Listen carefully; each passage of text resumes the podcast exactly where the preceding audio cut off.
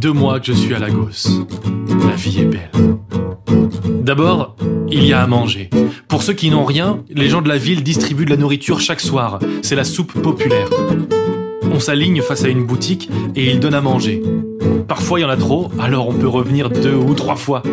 Mon estomac est énorme, c'est une sensation incroyable. Après, le ventre plein, je vais m'allonger. Avant, je m'allongeais n'importe où. Tous les endroits sont propres ici. Mais une femme m'a donné un sac de couchage un jour et c'est fantastique. C'est comme si j'avais ma maison avec moi. Et il y a l'internet partout.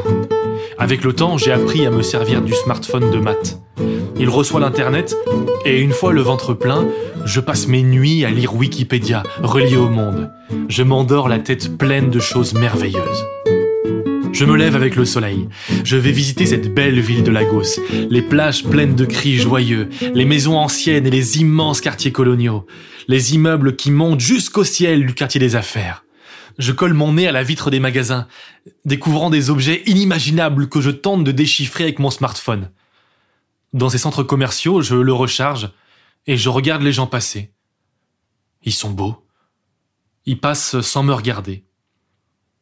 Parfois, quelqu'un me donne de l'argent alors que je ne demande rien. Voilà comment sont les gens d'ici. Ah, bien sûr, parfois il y a des ennuis. Il y a la police, ils aiment pas les Européens.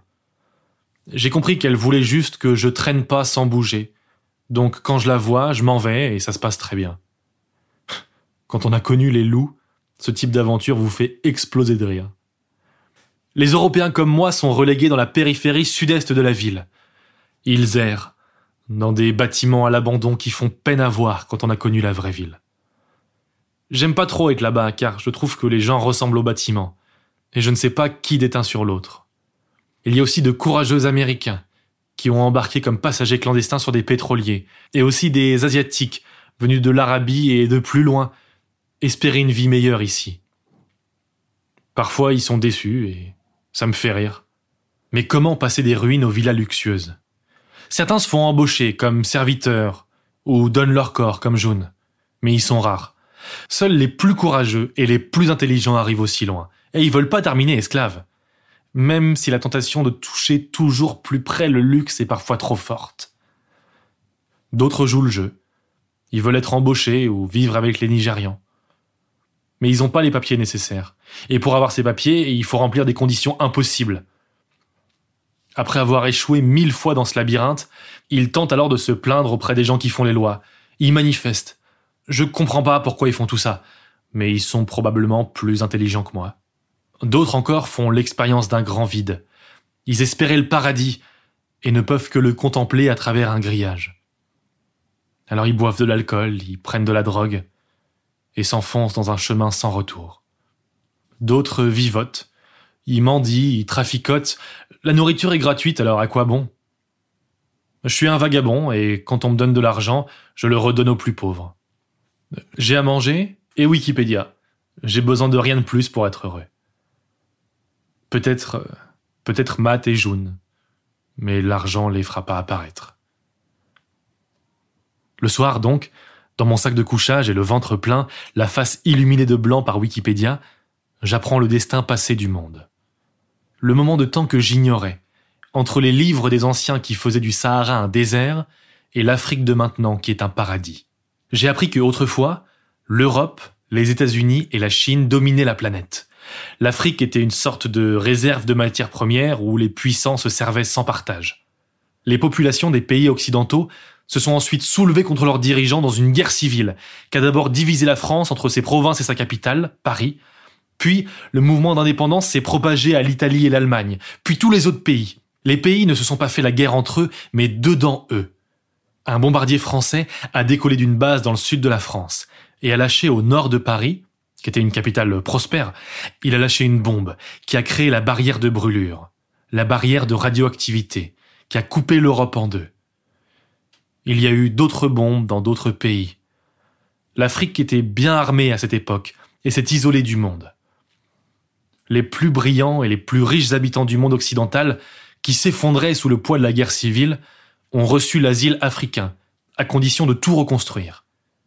Et c'est ainsi que l'Afrique, le Nigeria en premier, est devenu le phare d'un monde de ténèbres.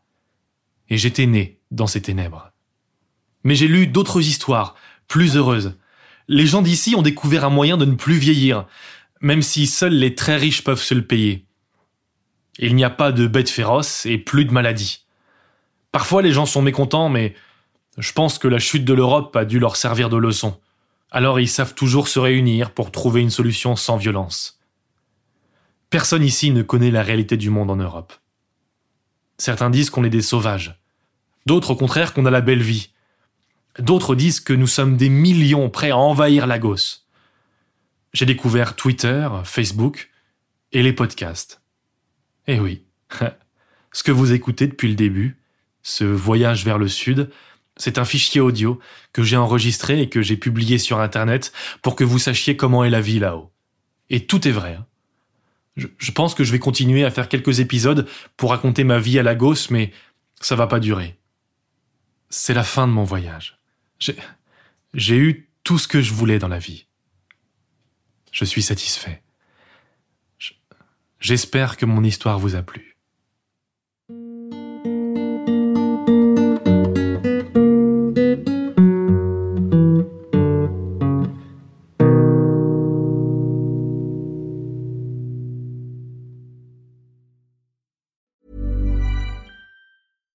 Deserves the best, and there's no better place to shop for Mother's Day than Whole Foods Market. They're your destination for unbeatable savings, from premium gifts to show-stopping flowers and irresistible desserts. Start by saving 33% with Prime on all body care and candles. Then get a 15-stem bunch of tulips for just $9.99 each with Prime. Round out Mom's menu with festive rosé, irresistible berry chantilly cake, and more special treats. Come celebrate Mother's Day at Whole Foods Market.